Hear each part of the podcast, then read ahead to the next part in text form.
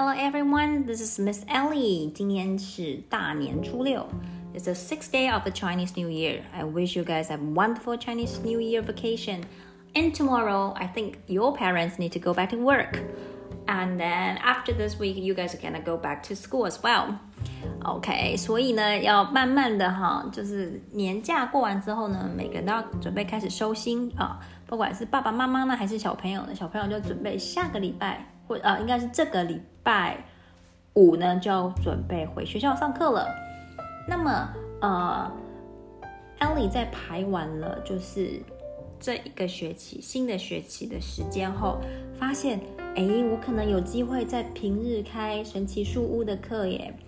神奇书屋的课，其实我从二零二零年的寒假就开始在带，所以呢，已经带了有二零二零年的寒假，二零二一，然后到现在已经有两快要一年多了，一年多的时间。那我们从第一本到现在呢，已经 run 到了第十二本，要结束了。但是有些家长们或者是小朋友们没有机会从一开始就开始跟着呢，或者是。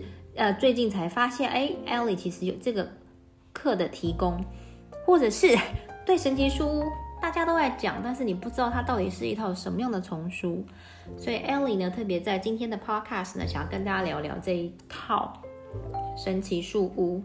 这套神奇树屋呢，是由美国的儿童作家 Mary Pop Osborne 所写的学习性冒险故事，所以它其实是带有。呃，我觉得是一个很好了解世界、历史跟地理，甚至生态，还有科学性的一套冒险小说。OK，那内容呢，就是包含了主角 Jack and Annie。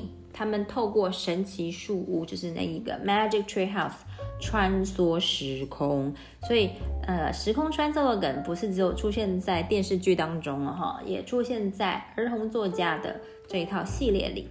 那透过这个穿梭时空呢，他会前往世界各地，而且穿越古今，会遇到世界的各个名人，甚至还会有进入到神话中的场景。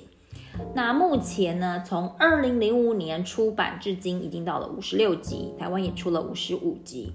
那二零零九年呢，他甚至还出了关于这一套书的小百科系列，也已经出到三十五集喽。台湾只是出版二十集。那 Osborn 甚至因为就这个作家呢，甚至因为这一套书而荣获兰登书屋的终身成就奖和美国教育瓶装书协会的。勒丁顿纪念奖就是这套书，是被认为对世界或是对美国来讲是的的青少呃的小朋友的的教育来说是一个非常非常有帮助的一套书。OK，所以家里是从 Canada 来的，那我我得说哈，呃，我女儿跟我女儿从。啊，J.K. 就是 Junior High 呃 Junior Sorry Junior Kindergarten 的时候呢，他的老师就每一天都会给他们念神奇树屋的的故事。那我也是从那个时候开始有这知道这套书，因为我女儿会带我去书店说啊，妈妈，我们老师会念这一套书。那我翻了一下就觉得哎，很棒。它很棒的地方在于说，第一个它的字会不难，它的句子很简单，但是。所有的就是你应该知道的文法跟句型都在里头。以英文学习方面来说，它是一个，呃，很多人讲说它是一套一套桥梁书，就是绘本跟 chapter books，就是那种比较深的小说，中间会有个桥梁书籍，因为它这一本呢就只有十个章节，啊，约莫是七十多页左右，所以呢，它也没有就是太厚。通常，如果小朋友看的很有兴趣的话，大概一两天就可以看完一整本。所以，它是一个很好让小朋友养成阅读习惯的书。除了就英文的学习方面来讲，我觉得阅读习惯也是一个呃，它可以帮助小朋友去养成这个好习惯。再来就是它的内容呢，我个人认为是包含了世界历史、地理、科学在里头。甚至还有很多神话故事哈，像我们接下来要看的第十三本就会讲到希腊神话。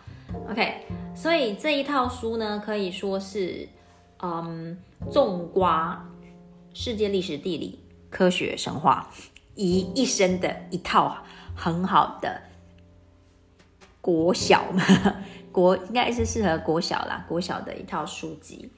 那呃，Ellie 在带着这个读书会呢，我们不光光只是看书而已。我比较喜欢让小朋友去想，为什么 Mary 就这个作家呢会在这里会有这个安排？他其实是会在某一些地方会铺梗，然后如果我们就是这样顺顺的带过，你可能不会了解，你就会觉得这个书没有什么特别。但是其实你在仔细看的时候，你会发现 Mary 她其实都蕴藏了很多深意在当中。这个是。我们在带读书会的时候，尤其是双语哈，双语读书会的时候，我很喜欢小朋友去发展、去发现出来的。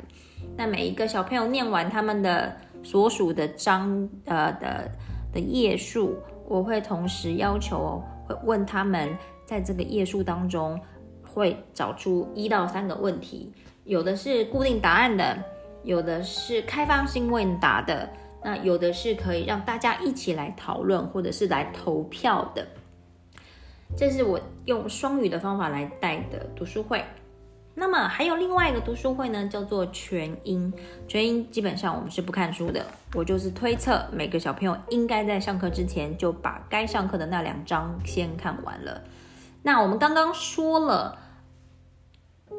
神奇树屋 Magic Tree House 除了它是一本 novel 之外呢，它还具有教育性质，所以它有很多历史、地理、科学甚至神话故事当其中。所以这些就是在全英班我们要去看到的。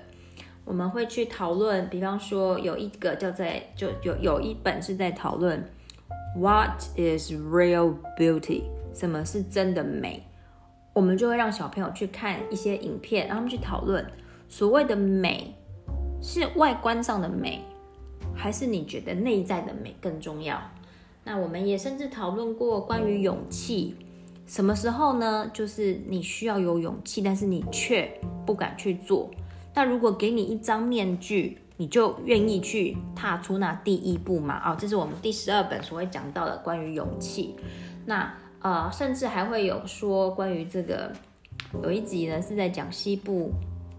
西部大草原，关于驯养野马，我们也看了，就是在国外的农场是如何锻炼跟训练一匹马匹的。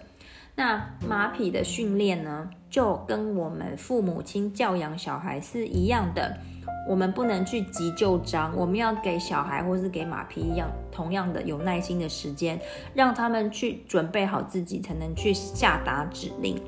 那这个呢，我也其实也会让小朋友去分享。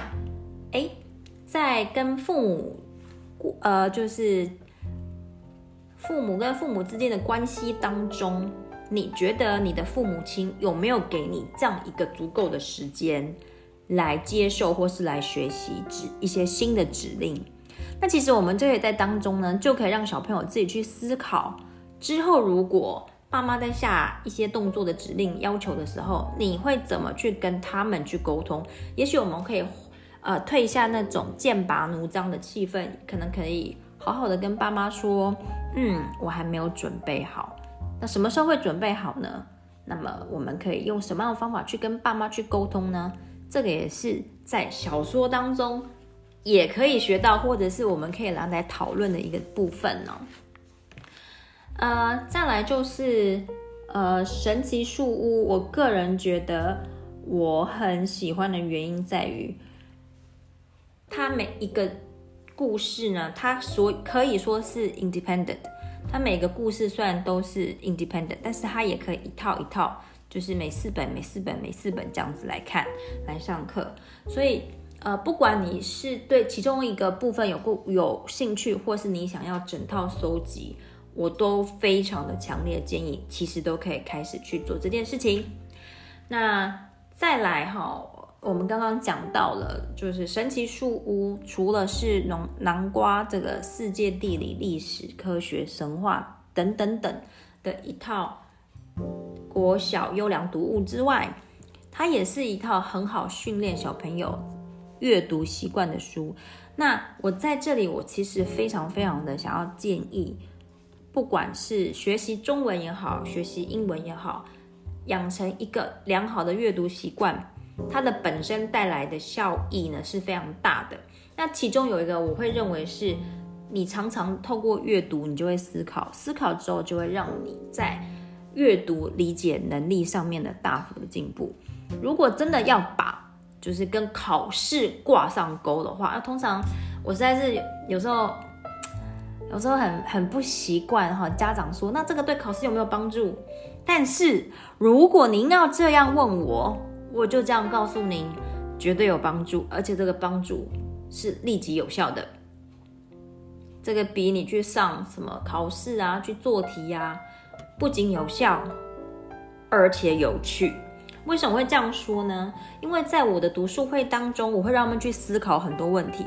我甚至会让他们在没有字典的状况之下，透过我们刚刚的讨论，然后让他自己去猜猜看，那一些他从来没看过的生僻字是什么意思。那透过这样几次的训练之后，他们对于生僻字呢，就不大会有那种恐惧的心态。那么。就好像我们在读一些稍微难点的中文小说的时候，你也不可能一直去查字典啊。但是如果你真的人是很投入在看的时候，那一些生僻字呢，你自然而然就可以透过理解，就了解它大概是什么意思了，就不需要你一直去反复的去查字典，而减缓。你对这个小说阅读的速度，甚至是降低你对它的兴趣，所以在这边呢，我都会跟小朋友、跟家长说，上 Ellie 的课的前前一周哈，因为只有两章，你一定要看完，但是你不要查字典。那你可能有空就看一下，有空就看一下，在上课的时候，你就会立刻就会听。故事的过程就了解哦，原来这些字是什么意思。这就是 Ellie 的这个读书会所要带给大家的一个全新学习英文的经验，就是我们不再是填鸭式的那种，呃，刷题式的这种，呃，我们反而是透过一种很愉快的听故事、看书，甚至讨论，甚至你想讲什么就讲什么这样的方式呢。去把整个书融会贯通起来。那目前呢，呃，就是我的平日班呢，现在也开始了。如果有人有兴趣话，有兴趣的话呢，哎，就可以来跟我联络。OK，那我会把它，嗯，我会把我的联络方式呢放在这个。